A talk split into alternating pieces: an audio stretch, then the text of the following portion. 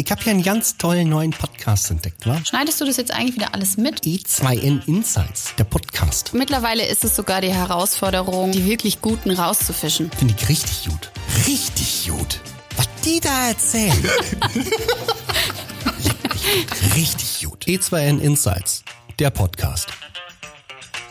Und mit diesem Intro weißt du, es ist wieder Zeit für E2N Insights, der Podcast. Heute spreche ich zusammen mit Linus und Simon über BI und wie immer nenne ich ihnen Begriffe und Fragen aus dem einzelnen Thema, auf das sie dann spontan und intuitiv antworten. Simon, Linus, ich würde sagen, ihr stellt euch noch kurz selber vor und dann legen wir auch direkt los. Ja, hallo, ich bin Simon. Ich glaube, die meisten unserer ZuhörerInnen kennen mich jetzt schon irgendwo her und haben mich schon mal gehört.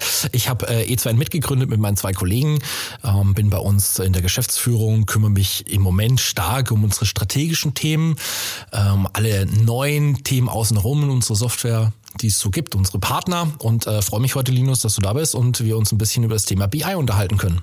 Ja, vielen Dank, Simon. Ähm, wie schon gesagt, mein Name Linus, aber im weiteren Linus Trips. Bin einer der Gründer von Hubstars.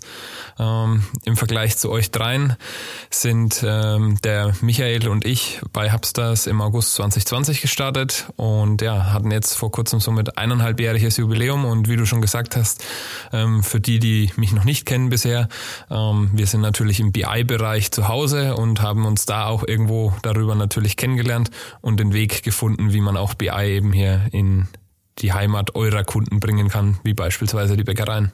Ja, mein Name ist Raphael, ich moderiere diesen Podcast und bin ungefähr 1,90 groß und ich würde sagen, wir legen los. Was ist BI? Die meisten, die natürlich einen Report kennen oder vielleicht auch mal ein bisschen in die Westentasche hereingegriffen. Selbst der Michael und ich kommen irgendwo nur aus der Richtung, dass wir jetzt keine Wirtschaftsinformatik studiert haben, wo man vermuten würde, dass im Bereich der Softwareentwicklung ähm, sicher auch bei euch einige Leute natürlich herkommen. Aber bei uns ist tatsächlich so, ähm, dass ich einen betriebswirtschaftlichen Hintergrund habe und er aus dem Studium und er eine Ausbildung als Steuerfachangestellter gemacht hat und ähm, ja in der Richtung sich immer weiterentwickelt hat und wie es dann halt so ist. Man hat Excel, man hat vielleicht dann eine VBA-Programmierung gemacht, man stellt da mal fest, was kann ich denn da noch an Analysen irgendwo draufsetzen. Und Business Intelligence gibt schon bei größeren Konzernen wie IBM und anderen, die haben sich damit natürlich schon sehr lang beschäftigt. Aber dieses Thema Reporting und Dashboarding, ähm, dass da eben, wie du schon vorher sagtest, viel mehr drin steckt. Das ist was, was ja, wir jetzt auch irgendwo während Corona natürlich stark mit aufgegriffen haben und das war einer auch unserer Treiber, weil halt viele gesagt haben, ich brauche mehr als nur diesen Report, der einmal monatlich für eine BWA beispielsweise oder ein Sales Meeting zusammengelegt werden, sondern ich muss A, die Möglichkeit schaffen, das Ganze interaktiv irgendwo zu gestalten, für ob das das Management sei, ob das beispielsweise, wenn man mal beim Vertrieb bleiben will, natürlich für eine einzelne Person ist, wie, wie war meine Performance, was habe ich für Angebote geschrieben, wie wurden diese umgesetzt, oder wenn man dann im Englischen die größeren Konzerne immer von ihrer Conversion Rate sprechen, das sind natürlich irgendwo die Themen, die da interessant sind. Und äh, in dem Rahmen BI halt einfach als Tool, was eben mehr liefern kann. Und diese Transparenz hat man dann natürlich auch eben die Möglichkeit, aufgrund der Quelldaten, die ich irgendwo habe, dann in einer sogenannten ähm, Layer-Architektur das Ganze aufzubauen. Das bedeutet einfach, ich habe irgendwo eine Stufe, wo ich eben meine Rohdaten oder meine Quellsysteme habe, wo das Ganze herkommt. Ich baue dann da drauf eben weiter auf und normalerweise will ich dann bei einem Golden Dataset ankommen, wo ich einfach den Leuten, ähm, ob es jetzt der Vertrieb ist, ob das der Einkauf ist, praktisch diese zusammengeführten Daten zur Verfügung stelle aber was sollen die dann damit machen? Das ist ihnen selber überlassen. Das ist ganz abhängig davon natürlich, was jetzt vielleicht der Einkaufsleiter sich anschauen will oder was ein einzelner Vertriebler sich anschauen will oder wie eine Personalerin beispielsweise ihre, ihre Urlaubsquote, Krankenquote oder dergleichen irgendwo auswerten will. Also die Transparenz ist allgegenwärtig, die dadurch schaffbar ist und ähm, wir haben einfach für uns festgestellt und das macht es glaube ich auch bei uns aus, ähm, dass es halt den Mitarbeitern das Ganze ermöglicht, dass jetzt auch jeder von uns mal eben in einem Projekt beispielsweise für ein HR-Dashboard in der Bäckerei arbeitet, aber gleichzeitig auch im nächsten Tag das Shopfloor-Management beim Automobilzulieferer irgendwo in einem Dashboard mit vereinen kann. Und ich glaube, ähm, das macht's für unsere Leute, aber auch äh, für alle, die in der Branche natürlich irgendwo aktiv sind, sehr, sehr interessant. Also klar, schließe mich an. Was soll ich da auch widersprechen? das ist natürlich völlig richtig. Wenn ich das so aus meiner äh, Perspektive nochmal sagen kann, dann ist es so, so dieses BI oder irgendwelche Zahlen und Auswertungen, irgendwie KPIs, das ist kein Problem. Damit hat jede Software zu tun und jede Software liefert die auch. Ne? Also auch mal bei uns ganz einfach. Na klar sagt unser CRM uns ganz genau, wie viele Kunden wir jeden Monat neu abschließen. Und äh, unsere eigene Software sagt mir genau, wie viele Mitarbeiter wir haben. Ähm, die sagt mir auch, was unsere Mitarbeiter kosten. Aber ich habe quasi in, in getrennten Software-Systemen immer das Problem, dass ich die Daten, die daran stehen, nicht, nicht in Verbindung setzen kann. Also ich kann zum Beispiel nicht sagen, bei ähm, automatisiert in einer Auswertung, in einem Dashboard, ähm, wie viel, wie steigen unsere äh, Personalkosten im Verhältnis zu den Neukunden. Das geht halt nicht, ja. Das muss ich immer händisch machen, dann kommt immer das gleiche Thema. Ja, mach mal eine Excel-Liste dafür. Ähm, das ist immer ein spannendes Thema. Und für mich war BI da auch einfach immer ein bisschen, okay, du musst dir das überlegen, du sammelst all die Daten, die du im Unternehmen hast, an einer Stelle zusammen und gehst dann da nochmal gesamt drüber. Und äh, für mich, das habe ich vielen unseren Kunden auch immer mitgegeben. Ich so, BI, das ist nicht kompliziert. Das ist irgendwo eine Datenbank, da schmeißt du alles an allem rein. Das ist, das ist keine Kunst, das ist Technik. Das kann man alles machen. Die, die Herausforderung besteht ja erstmal mit diesen Daten irgendwas Sinnvolles zu tun. Ja, und ähm, das ist schon etwas, was ich auch beobachtet habe. Da sind doch einige schon auch mal überrascht gewesen. Die haben sich auch gedacht, na klar, da, da hole ich mir so ein Power BI, das kostet doch irgendwie in diesem Office 350, 4,50 Euro im Monat, wunderbar, nehme ich. Und dann stelle ich mir noch einen ein, der baut mir dann was draus. Und nach drei, vier Monaten hat man festgestellt, ja, das ist überhaupt nicht vorwärts gegangen. Es ist einfach nur Geld gekostet, aber es bringt überhaupt nichts. Also ich glaube, dass bei diesem BI-Thema die Generierung von einem wertvollen Output gar nicht so einfach ist. Das ist nicht, das mache ich mal eben kurz. Ja, absolut. Also das ist, glaube ich, auch das, was wir für uns aus diesen ersten eineinhalb Jahren gelernt haben.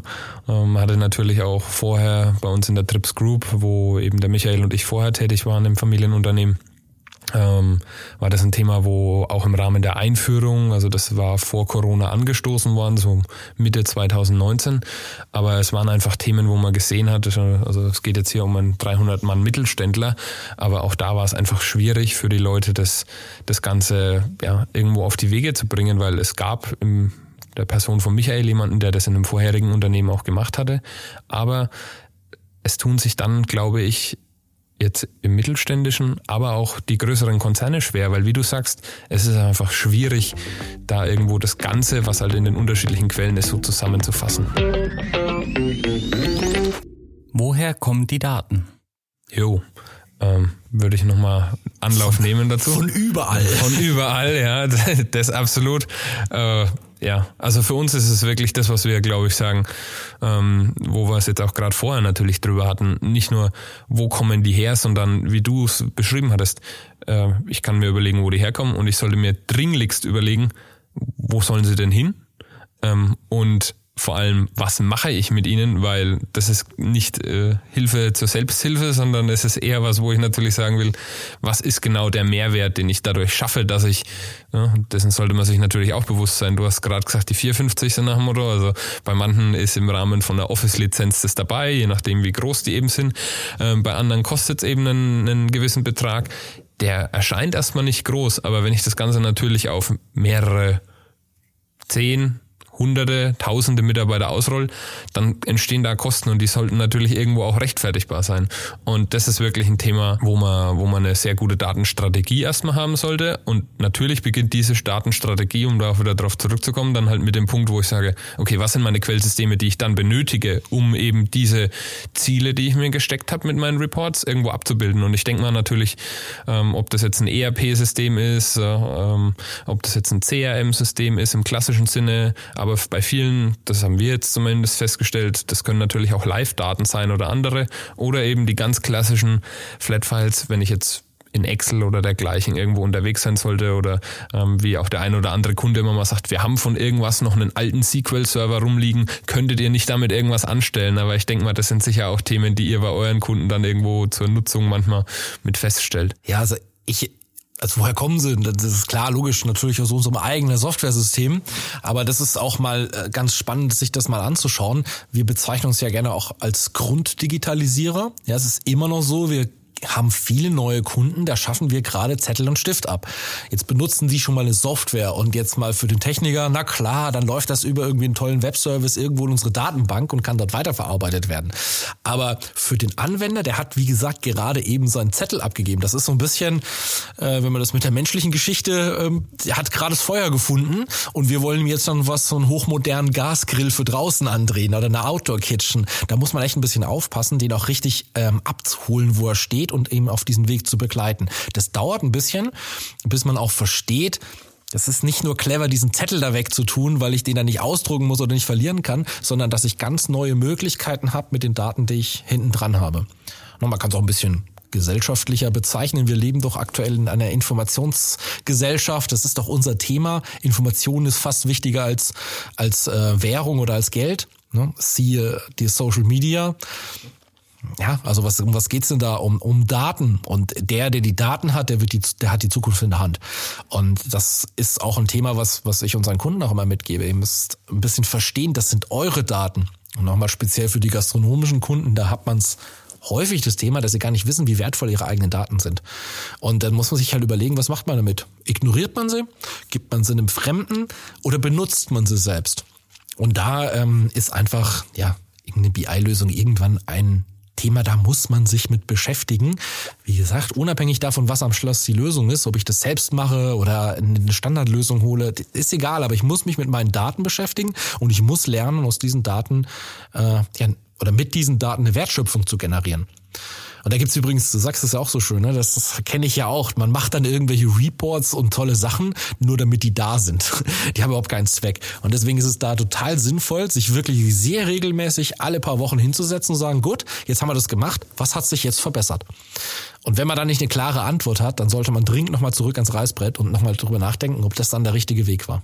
Ja, nee, also kann ich dir nur zustimmen. Also das ist wirklich was, also vor allem dieser Punkt, nochmal bewerten nach einer gewissen Zeit, ähm, wie das Ganze überhaupt angefangen hat. Ich sag mal, jetzt haben wir hier das Thema BI, aber ich glaube, was ich da mal irgendwo gern mit einbringen würde, wäre natürlich irgendwo die Frage, was wir jetzt auch feststellen. Ich sag mal, eure Kunden, die haben schon in einem gewissen Rahmen jetzt Auswertungen bekommen, wie du ihnen gesagt hast, die haben gerade das Feuer für sich entdeckt, jetzt sind die Feuer und Flamme und äh, dann geht das Ganze meistens zumindest unserer Erfahrung nach, auf einmal von ganz alleine, weil die halt feststellen, okay, ich habe jetzt ein neues Tool, was kann ich damit alles machen, aber trotzdem, ähm, das ist unsere Erfahrung, sollte man da dann natürlich versuchen, dass da trotzdem das Management oder auch die Geschäftsführung vielleicht dann einen sehr klaren Plan am Anfang irgendwo mit hatte. Ähm, was wir deswegen machen, ist tatsächlich was, was ich sehr gut bewahrheitet hat, einfach Verhältnis Investition zu dem, was ich am Ende am Output habe, ist einfach einen ersten kurzen Proof of Concept, also einfach mal zu bewerten.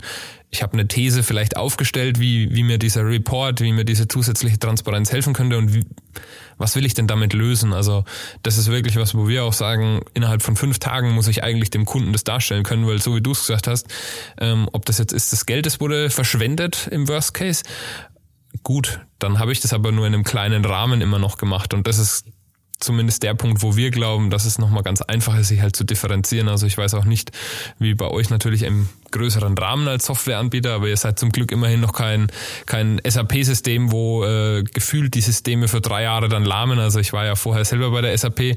Jeder meiner Freunde und Bekannten, die haben dann immer übel geschimpft bei so einem Großkonzern, wo sie waren und da hieß es, ah, unser SAP-System ging nicht. Also das ist irgendwo so auch das, glaube ich, was mich nachhaltig beeinflusst hat, wo ich dann sage, da muss ich jetzt unbedingt gucken, dass unser BI-System ob das ein Power BI oder auch vielleicht ein Klick ist, ich muss gucken, dass der Kunde so schnell wie möglich checkt, was damit abgeht. Und nur wenn ich den Buy-in von der Person, die, sag ich mal, in dem ersten Projekt mit mir jetzt zusammenarbeitet und diesen Mehrwert lernt, nur dann wird die auch, wie man immer sagt, dieser Evangelist, also derjenige, der Überzeugungstäter Power BI beispielsweise jetzt in dem Unternehmen ist und dann irgendwo auch das Ganze vielleicht den Kollegen näher bringt, aber auch unter Umständen natürlich in andere Bereiche und Abteilungen reinschiebt ich kenne das ja noch auch, ähm, das gerade das Thema, was ich oft sehe, ist, man vergisst ein bisschen Management und Operative. Das sind, das ist BI ist auch in einer etwas höheren äh, Unternehmensstruktur angesiedelt. Also ich sage jetzt mal pauschal im Management. Und die vergessen, bleiben wir mal bei unserer Bäckereibranche. Es gibt auch Mitarbeiter, die möchten gerne einfach nur morgens zur Arbeit kommen und Brötchen verkaufen. Und die interessiert es jetzt nur herzlich wenig, wie der CO2-Verbrauch äh, über die gesamte Firma ist, weil jetzt gerade der neue Backofen eingeführt worden ist. Ja, also das, das ist so eine andere Ebene. Und da muss man auch auf, auf Seiten derjenigen, die die BI betreiben, kapieren, welche Learnings kann ich rausziehen, die ich da operativ noch wieder runtergebe. Und zwar in praktischen Anwendungen, weil das ist genau das Thema, was jede Auswertung hat. Ähm, du kannst alles Mögliche auswerten, aber die Erkenntnis daraus, die muss man auch selber schaffen. Ja, und die muss man auch an die richtige Stelle schieben. Ja, ich glaube, ein, ein, letzter Punkt dazu vielleicht noch ist wirklich das Thema, was ich für mich irgendwo auch bei, äh, ich sag mal, Bäckereien, aber wir bewegen uns auch in der Lebensmittelindustrie, da vor allem Prozessindustrie, sage ich, Fruchtsaftkonzentrate, Pürees beispielsweise bei einem Kunden. Und das ist dann ein Thema, wo ich sage, da habe ich ein Management, die stehen zu 110 Prozent hinter dem BI-Thema. Aber ich muss trotzdem es natürlich schaffen und das ist wirklich was, was wir zusammen, das ist für mich eines der schönsten Projekte da eigentlich. Ähm, die sind verteilt an Standorten in Deutschland und Österreich und äh, in Osteuropa und da war es wirklich wichtig, hinzugehen und erstmal zu verstehen, nicht nur was fordert denn das Management, sondern wie nutzt tatsächlich aktuell ein Dashboard im weitesten Sinne eigentlich nur ein Excel-Report der aktuelle Mitarbeiter, um da eben die Themen umzusetzen. Und ich denke, das ist in jeder Branche relativ ähnlich, dass da natürlich die Leute, wenn sie einmal vom Management nur die Vorgabe gekriegt haben, das vielleicht nicht umsetzen, aber eben für sich selber den Mehrwert sehen müssen, ne, wie du es auch beschrieben hast. Und wenn das wirklich eintritt, dann, dann fliegt die Sache. Was muss ein Unternehmen beachten, wenn es BI nutzen möchte? Was aus meiner Sicht total wichtig ist, dass man gleich mal als erstes versteht, dass BI nicht irgendeine Universallösung für all die Probleme ist, von denen ich noch nicht weiß, dass ich sie habe. Also wenn man quasi in so ein Projekt reingeht und sagt, BI brauchen wir, weil alle anderen das so auch haben und weil es State of the Art ist, dann ist das aus meiner Sicht schon zum Scheitern verurteilt. Man muss vorher ein bisschen wissen, warum und wo soll es hingehen. Wir haben schon mehrmals darüber gesprochen, ich muss ja irgendwas Praktisches damit tun können und nicht einfach nur irgendjemanden beschäftigen. Also das ist mal das, äh, die wichtigste Voraussetzung und wenn ich das nicht im Hinterkopf habe, da kann ich mir schon ziemlich sicher sein, das wird dann einfach in die Hose gehen. Ja, so wie du das beschreibst. Also ich glaube, das das würde ich so zumindest unterschreiben und auch wenn ich so die Projekte durchgehe, merkt man eigentlich erst durch BI, was man wirklich an anderen Problemen hat. Also bevor da tatsächlich die Sonne scheint in dem Projekt, wird es erstmal stärker regnen und wenn es vorher nur getröpfelt hat, so nach dem Motto, und alle erstmal schimpfen und sagen, vorher war doch alles besser. Äh, ja, aber manchmal geht eben diese Reise dann doch mit ein paar Learnings und dementsprechend auch ersten Schmerzen in der Entwicklung und im Wachstum einher von dieser ganzen Struktur, weil das Thema wirklich was für uns ist. Also wir machen zum Beispiel auch unter anderem Energiemanagement-Themen. Und äh, da ist es tatsächlich so, dass bei manchen Kunden halt, die sich mit Verbrauchsdaten, ob das ein Wasser oder ein Strom ist, die haben sich damit noch nie so wirklich beschäftigt.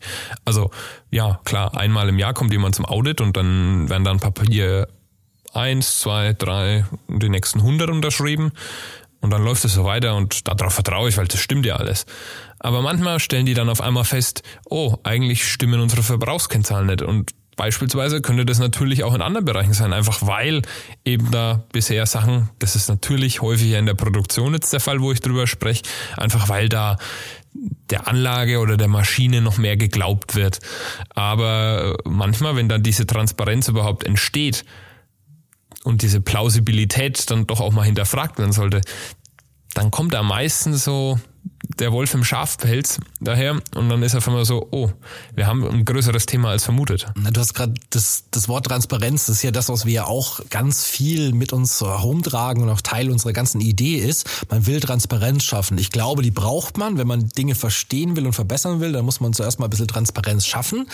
Und äh, das ist, glaube ich, gleichzeitig, ich habe das sogar schon mitbekommen, das sind genau die Dinge, ähm, man will quasi was verbessern, denkt, macht man mit BI, kein Problem, dann ist man vielleicht auch richtig clever, geht daran und sagt, jetzt sammeln wir erstmal alle Daten. Ja, aber aufgrund dieser Transparenz sieht man plötzlich Dinge, wo dann doch einige eigentlich lieber die Augen vor verschlossen hätten. Und da kommt man nicht vorbei. Und dann wird man, dann fällt einem auf, du liebe Zeit, was machen wir denn eigentlich an der Stelle? Und da ist es auf jeden Fall auch sinnvoll, immer mal drüber nachzudenken, was ist jetzt überhaupt der nächste logische Schritt. Ne? Es gibt ja Pareto-Prinzip bin ich immer ein großer Freund davon. Ja, das bringt nichts, an der dritten Nachkommastelle rumzudoktern, äh, wenn die erste Stelle schon einfach nicht stimmt. Ja, weil das einfach Quatsch ist, was da rauskommt. Ja, das ist ein Thema, wo wir wirklich Transparenz, klar, haben wir jetzt hier, ich glaube, wir müssten, wenn wir jedes Mal einen Euro eingeworfen hätten, wären wir schon im zweistelligen Bereich. Aber ich sag mal, es ist natürlich der treibende Faktor, der irgendwo das Ganze mit anschiebt oder dann eben natürlich, wir haben jetzt über die Probleme gesprochen, aber sobald man das natürlich dann auch mal angegangen ist, das sind ja meistens keine Themen, also wo wir das jetzt wirklich feststellen, ich sag mal, in der aktuellen Situation natürlich sind Strompreise und äh, andere äh, Heizkosten und so weiter auch natürlich mit in den Fokus geraten. Aber das ist das, was wir vor allem der neuen Bundesregierung sei Dank auch vielen Kunden irgendwo gepredigt haben. Äh, das sind selbst Konzerne gekommen, die haben sich damit nicht beschäftigt und dann wurde in einem ja, 9000 Mann Konzern auf einmal gesagt von der geschäftsführenden Gesellschafterin, wir würden gerne mal wissen, was wir eigentlich verbrauchen, damit wir in Anführungszeichen überhaupt bereit sind, darauf zu reagieren, wenn diese Kosten steigen. Weil normalerweise beschäftige ich mich mit anderen Kosten. Ne? Also wir sprechen jetzt nur über Kosten, aber es ist halt meistens das, wo als erstes reagiert wird, wenn natürlich das aus dem Rahmen läuft. Aber würdest du dann der Aussage auch zustimmen, dass man sagen kann, BI ist immer ein Teil einer langfristigen Strategie und sollte eigentlich auch nicht kurzfristig irgendwas äh, aufzeigen? Ziemlich sicher äh, liegst du da richtig. Also ich denke mal, wenn man natürlich in einem Unternehmen irgendwo schon was laufen hat, dann ist es was, wo man kurzfristig auch was machen kann. Aber 99 Prozent der Kunden, die sich mit BI beschäftigen, da ist es nichts, wo ich einfach mal einen Report will, um ein Thema zu lösen, Dafür führe ich kein BI ein. BI ist ein Baustein meiner gesamten Datenstrategie, wie ich da eben, ne, wir haben jetzt darüber gesprochen, wie ich eine Transparenz schaffe, aber wie ich auch daraus dann Produkte für mich generiere, weil nur weil ich die Daten erfasst habe in einer Datenbank, wie du es vorhin genannt hast, äh, oder irgendwelchen Cloud-Services, das ist ja trotzdem was, was danach auch weiterverwendet werden kann, wenn ich die Daten einmal zusammengeführt habe. Business Intelligence und Automatisierung. Ja, ne, wo fängt man da an? Also ich, ich hole es mal so ein bisschen von unserer Sichtweise ab. Wir sind natürlich stark daran interessiert, äh, Prozesse zu automatisieren. Und bevor man irgendwas automatisieren kann, bin, äh, sage ich immer ganz klar, zuerst mal muss ich einen Standard einführen. Also wenn ich keine Standardisierung habe, dann wird es mit der Automatisierung richtig schwierig. Und jetzt ist es so, wenn ich natürlich die Daten alle oder ja, meine Prozesse sehr standardisiert aufgebaut hat, dann bekomme ich auch sehr standardisierte Daten hinten raus, die ich dann natürlich auch ziemlich ähm, leicht auch wieder verarbeiten kann. Es geht am Ende nicht nur darum, Daten zu generieren, sondern es geht auch ein bisschen darum, wie ich Daten generiere. Also das sind immer viele Seitenteile, die da auch dazugehören. Und äh, man wird in diesen, in solchen Projekten auch immer feststellen, dass die Prozessoptimierung gar nicht so verkehrt ist, da gleich mal mit zu betreiben. Und deswegen wird es auch relativ komplex. Ja. Also der Prozess ist sicher ein großer Bestandteil. Also das ist, ich habe ja vorhin das mal kurz geschildert, wie das auch dann bei uns war, so klar, das Management hat eine Anforderung gestellt, jetzt kann ich da tolles Requirements Engineering und so oben drauf machen, aber ich sollte vielleicht mal mit den Leuten vorher sprechen, die am Ende das ganze Thema wirklich bedienen. Ich sag mal, es ist unglaublich, aber tatsächlich wird es ja immer noch vergessen, wo ich mich jedes Mal frage, ich muss doch ganzheitlich irgendwo die Leute abholen, ähm, weil nur wenn ich weiß, wo es herkommt, dann kann ich mich damit beschäftigen. Was wir jetzt irgendwo in der Automatisierung natürlich dann noch extremer feststellen als jetzt selber den Prozess, ist dann halt auch wirklich so ein Thema, jetzt vor allem im BI-Kontext. Wir haben vorher über die Quellen gesprochen, wo kommen denn die ganzen Daten her? Dann habe ich da natürlich gewisse Daten, die jucken mich einfach halt nur einmal im Monat oder einmal in der Woche. Aber es gibt gewisse Daten, die sind bei, ob das jetzt ein Automobilzulieferer ist, ob das ein Zementwerk ist, ob das eine vielleicht auch Bäckerei ist. Es ist für die natürlich dann doch mal entscheidungskritisch an dem jeweiligen Tag schon irgendwo das zu wissen. Beispielsweise muss ich für mich entscheiden, was wird in der Bäckerei nachbestellt, je nachdem, wie mein Morgensgeschäft gelaufen ist. Ich muss für mich beim Automobilzulieferer feststellen, wenn die Anlage steht, dann sollte da automatisch natürlich nicht erst am Abend festgestellt werden, dass da statt 400 nur 300 Teile gemacht wurden, sondern das müsste ich am besten noch in der Schicht und am besten jetzt sprechen wir über den Best Case, sollte das natürlich ein Live-Thema sein, wo ich dann diese Daten feststelle. Und da ist natürlich nicht nur die Automatisierung in dem Sinne, dass ich einen Prozess habe, der jetzt, sag ich mal, geradliniger läuft, sondern auch, dass ich irgendwo habe, es werden automatisch Trigger oder eben einfach Anstöße gegeben, die die nächste Aktion von jemandem erfordern. Jetzt sind wir auch wieder beim Punkt Transparenz, dass natürlich das überhaupt erstmal zu jemandem transportiert wird. Also vor allem im produktiven Umfeld ist für uns automatisierungsseitig ein Riesenthema, dass zum Beispiel, ne, du hast vorhin Office 365 angesprochen, auch mit Teams irgendwo halt für viele, ob dann automatischer Anruf, ob dann eine automatische Nachricht an Teams eben an eine notwendige Instandhaltungs- oder verantwortliche Maschinen leitende Person oder auch den Schichtleiter, je nachdem eben geschickt werden, wie da die Prioritäten sind, weil eben es sind unternehmenskritische Vorfälle da teilweise, die betreffen nicht nur ein paar Euro, sondern die betreffen große Kontrakte beispielsweise, die ich dann nicht abbilden könnte. Und da ist natürlich einfach durch die Automatisierung ein viel schnelllebiger, vor allem jetzt Automobilbranche im Generellen, aber einfach eine, eine bessere Reaktionszeit möglich. Das ist natürlich auch immer so, je nachdem, wie du das Wort Automatisierung gerade verstehst, kommt man zu anderen Sachen, aber du hast völlig recht. Das ist natürlich extrem wichtig, dass ich quasi auch automatisch Aktionen auslösen kann. Ja. Das ist auch einfach ein Teil dazu. Und äh, auch das ist etwas, da muss ich nicht warten, bis unser Kunde BI einführt. Das kennen wir viel früher schon. Das ist, äh, da wird häufig gesagt, ja, kann die Software das nicht alleine machen? Also klar, wann genau soll sie das denn machen? Antwort, das kommt darauf an dann hat auch der Kunde verstanden, das kann die nicht automatisch machen, weil du selbst noch nicht weißt, was eigentlich die Rahmenbedingungen sind, die gewisse Aktionen beeinflussen. Ja. Und ähm, auch da gehört Automatisierung dazu. Aber dann sind wir beim Thema. Ich muss halt erstmal überlegen, was ich da nicht tue, wann welche Sachen entstehen ja. und wann welche Reaktion notwendig ist. Und die kann ich dann natürlich sehr bequem, wenn ich das mal rausgefunden habe, was mir hoffentlich mit einem ordentlichen BI-Projekt auch leicht fällt, dann ist es natürlich leicht, auch Schwellenwerte zu definieren und zu sagen, okay, Achtung, wenn es da drüber geht, sag bitte Bescheid. Und sagen wir mal, das kennen wir ITler eigentlich, äh, das kriegen wir schon ganz früh mitgegeben. Sehr logisch. Wenn bei uns die, die Datenbank irgendwie eine CPU-Last äh, erzeugt, die zu hoch ist, die irgendein Grenzwert überschreitet, ja logisch wird dann sofort unser äh, Entwicklungsteam informiert, dass es da vielleicht was zu tun gäbe. Ja, nee, absolut. Also das ist, ich sag mal, vor allem so wie du es jetzt beschreibst, irgendwo, ich stelle Problem fest und ich sollte schnellstmöglich darauf reagieren können. Das Stichwort Reaktion einfach. Und für uns ist es was, wo wir jetzt gesagt haben, es ist Wahnsinn, was bei manchen Kunden nicht als in Anführungszeichen selbstverständliche Reaktion betrachtet wird. Wo ich mir sage, also wir haben vorhin darüber gesprochen, dass ja jeder irgendwo bestrebt ist, seinen Job möglichst gut zu machen oder ja nicht bewusst den schlecht macht eigentlich. Aber bei manchen stellt man sich dann halt die Frage, und das ist aber auch, glaube ich, immer ein Definitionsproblem, wo man sagen muss, was ist ein Thema, das kann ich in Anführungszeichen auf Stufe 3 vor sich verrotten lassen. Was ist auf Stufe 2? Das ist vielleicht schon kritisch. Das sollte ich heute erledigen und was ist jetzt höchste Prioritätsstufe, also Alarmstufe Rot? Was müssen wir jetzt dringend machen, damit dieses Problem behoben wird? Und ich sage mal, das ist sicher die Vorarbeit, wie du sagst. Also das ist auch was, wo wir bei ja, unterschiedlichsten Branchen halt dann äh, im Rahmen der Workshops hingehen. Und klar, man überlegt sich, was am Ende auf dem Report sein soll.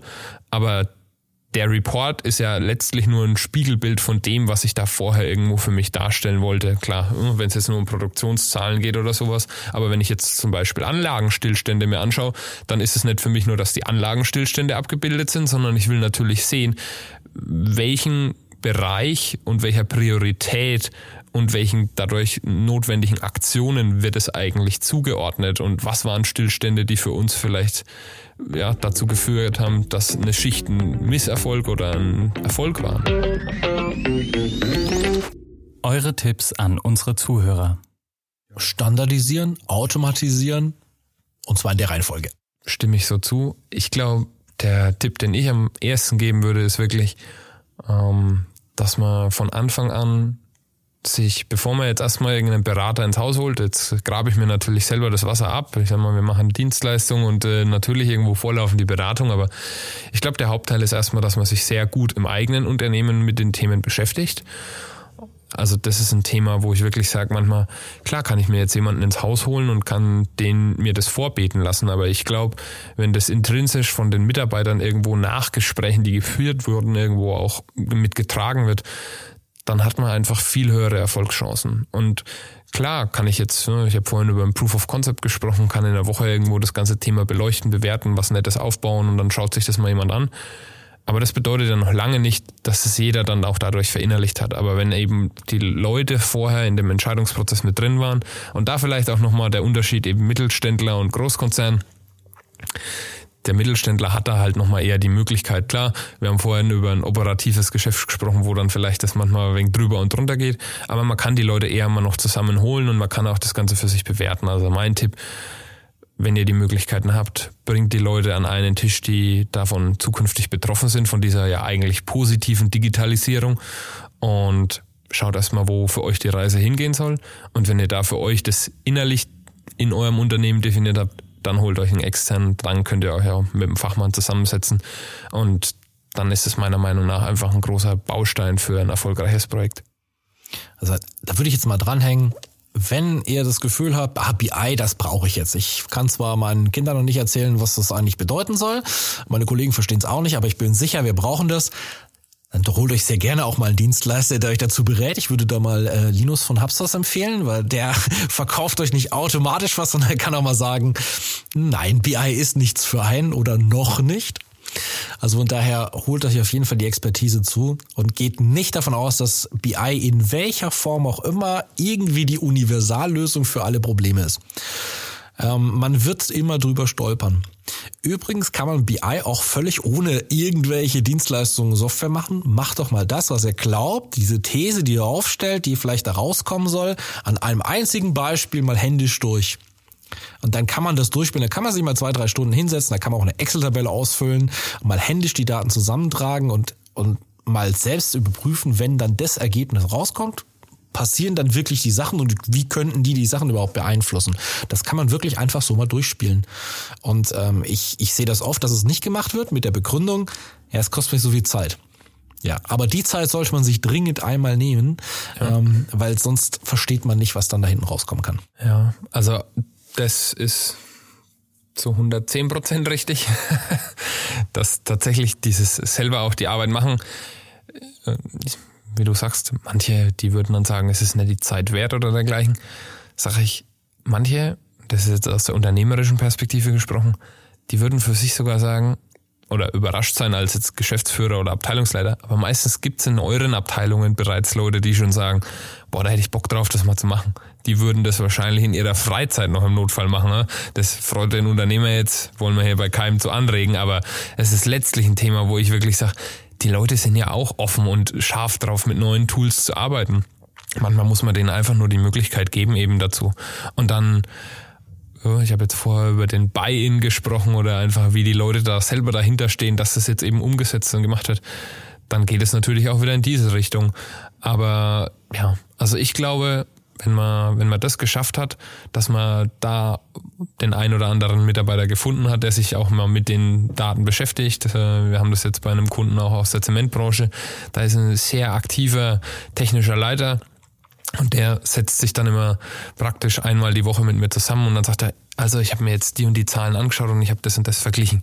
Und ja, die stimmen jetzt. Das ist das freut ihn natürlich, klar. Aber an der anderen Seite würde ich natürlich auch ansetzen, dann irgendwo zu sagen, gut, das breche ich jetzt ab oder da muss ich jetzt erst nochmal in die Prüfung gehen, bevor ich das Ganze jetzt dann, sage ich mal, im größeren Rahmen skaliere oder was. Dieses Thema lässt mich im Moment nicht los. Ja, der aufmerksame Podcast-Zuhörer wird's bemerken. Ich bin in der letzten Zeit sehr viel mit meinem äh, Umbau im Haus beschäftigt und habe dann immer gerne auch mal Themen, die mich von dort abholen. Und einfach eine Sache, die mich heute noch nicht loslässt, ist die Tatsache, dass mein Elektriker mir vor ein paar Wochen erzählt hat, dass er keine FI-Sicherung beibekommt und die Lieferzeiten dafür abstrus hoch sind. Und ich habe das nicht verstanden. Das lässt mich immer noch nicht los. Ich, ich weiß nicht, was jetzt in den letzten zwei Jahren so krass passiert ist, dass die globalen Lieferketten so kaputt sind, dass wir so banale Dinge wie eine FI-Sicherung nicht beikriegen. Und da frage ich mich wirklich, woher das kommt. Da habe ich natürlich jetzt mehrere Beispiele. Ja, also jeder, der irgendwie gerade Umbau oder mit dem Handwerker ja. was zu tun hat, der weiß das. Ähm, die haben immer ein Teil, was gerade irgendwie nicht lieferbar ist und wo Lieferschwierigkeiten sind. Und ich habe mal für mich als These aufgestellt, da kann ja jeder mal selber drüber nachdenken. Ähm, ist es tatsächlich so, dass die Sachen nicht lieferbar sind? Oder sind sie nicht zu dem ursprünglich seltsam niedrigst kalkuliertesten Preis lieferbar? Ja, also anderes Beispiel, was ich gehört habe, äh, eine Firma, die im Anlagenbau keine Kabelbinder bei bekommt. Ich bezweifle einfach mal, dass es keine Kabelbinder gibt. Ich kann selber im Baumarkt auch welche kaufen. Also die müssen irgendwo herkommen. Und da bin ich mir ganz sicher, am Ende des Tages kriegt man sie nicht mehr zu diesem abstrus niedrigen Preis, den man ursprünglich mal reinkalkuliert hat. Und deswegen will man nicht teurere nachbestellen, weil es zu Preissteigerungen führt. Aber das ist ein Thema, bin ich fasziniert. Das lässt sich denke ich gerade denke ich gerade echt oft und viel drüber nach. Ja, also ich ich muss da nur sagen, ich glaube mal, ich kann jetzt nicht sagen, ob das in allen Branchen so ist. Äh, ich vermute es, aber äh, so wie du das jetzt schilderst, müssten die Leute dann ja aufgehört haben, zu dem niedrigen Preis das herzustellen. Vor allem, wenn ich jetzt überlege, im Bereich Glas, also das ist nur was, wenn ich jetzt sage, das wäre ein Teil, der mich nicht loslässt, äh, da habe ich mir jetzt wirklich Gedanken drüber gemacht in letzter Zeit. Ähm, das war im Anfang Februar, glaube ich, kam schon ein Hilferuf in Anführungszeichen von den Glasherstellern aus dem Rennsteig und der Gegend dort. Und die haben über die extrem hohen Stromkosten und äh, generell natürlich, ich habe vorhin über Energiemanagement bei uns gesprochen, aber das ist bei denen natürlich ein Riesenthema, äh, sehr intensiver Herstellungsprozess. Kann natürlich sein, dass das beim Glas, aber ich sag mal auch ein Kunststoffspritzguss oder andere Sachen, wenn du jetzt von Kabelbindern irgendwo gesprochen hast, das sind natürlich Themen, die da, die da schon extrem drunter leiden. Es wird sicher eine Rolle spielen, aber ich glaube auch einfach die, die Anlagenbauer, was du geschildert hast, das ist tatsächlich so, dass vor allem auch in, in China, wo da viele Komponenten dann nicht das gesamte Endprodukt von der Steuerung beispielsweise, ich kann jetzt nur aus Trips ist ja im Schaltanlagenbau, bei denen ist es dann natürlich halt manchmal so, dass ich 150 Komponenten habe, die da in den Schrank kommen, ob das jetzt vom kleinen Kabelbinder ist, der mehrere Kabelstränge irgendwo zusammenhängt, bis zu einer größeren Steuerung oder einfach nur der Lampe im Schrank. Ja, wenn da halt natürlich ein Teil fehlt, dann ist es schwierig, dass manche Sachen die kann man auch ohne liefern, aber wäre blöd, wenn die Steuerung im Schaltschrank fehlt, dann kann ich das nicht so liefern und so. In dem Rahmen ist das, glaube ich, wirklich was, wo einfach momentan auch die Unternehmen viel äh, ja, aktiver auf ihre Lieferketten gucken müssen. Und da, jetzt schließen wir ja mal den Kreis zum BI, äh, ist es natürlich auch ein, ein Riesenthema, eben da die Transparenz über so ein Tool drin zu haben und zu sehen, wie haben sich die Lieferzeiten verändert, wie sind beispielsweise meine Anforderungen auf Kundenseite, weil wenn mein Kunde sagt, wenn ich mindestens sechs Wochen, sag ich mal, muss erstmal überhaupt ins Land gehen, dass ihre Baustelle soweit ist, aber gleichzeitig soll es auch nicht länger als acht Wochen dauern und ich sehe in meiner Lieferzeit schon einfach in der neuen Transparenz, ja, normalerweise haben die aktuell eine Lieferzeit zwischen zehn und zwölf Wochen dann muss ich mir gleich mit dem Kunden schon eben das Gespräch suchen, weil das ist ein Ärger, den ich mir sparen kann. Also ja, das vielleicht zu dem Thema. Wenn ich so überlege, was mich irgendwo nicht loslässt, ich hatte da neulich erst mit jemandem drüber gesprochen, ähm, es ist natürlich naheliegend, aber es war für mich ein Thema und deswegen wollte ich das vielleicht hier auch nochmal mit reinbringen. Ähm, natürlich wegen der Ukraine-Krise einfach Fachkräfte, die aktuell hierher kommen. Wir arbeiten sehr viel selbst auch bei Hubstars mit äh, ausländischen Fachkräften zusammen, ob aus Indien oder China. Ähm, sprich, man beschäftigt sich mit Blue Card und anderen Themen. Aber für vor allem eben die Ukraine-Flüchtlinge war ein super Thema. Ähm, ja, Shoutout würde man da jetzt sagen zum Markus Diekmann. Der hat da ein Thema mit aufgebaut, was echt cool ist meiner Meinung nach. Das heißt Job Aid Ukraine wo eben Unternehmen, ich habe für Hubstars dann auch eine Stelle geschaltet, ähm, eben die Möglichkeit besteht, dass die speziell jetzt den Flüchtlingen aus der Ukraine, die natürlich vor allem in unserem IT-Fachbereich ähm, sehr, sehr starke äh, ja, Absolventinnen und Absolventen irgendwo da immer herausbringen und ähm, hat hier sein Engineering Hub in der Ukraine und dort sein IT-Dienstleister.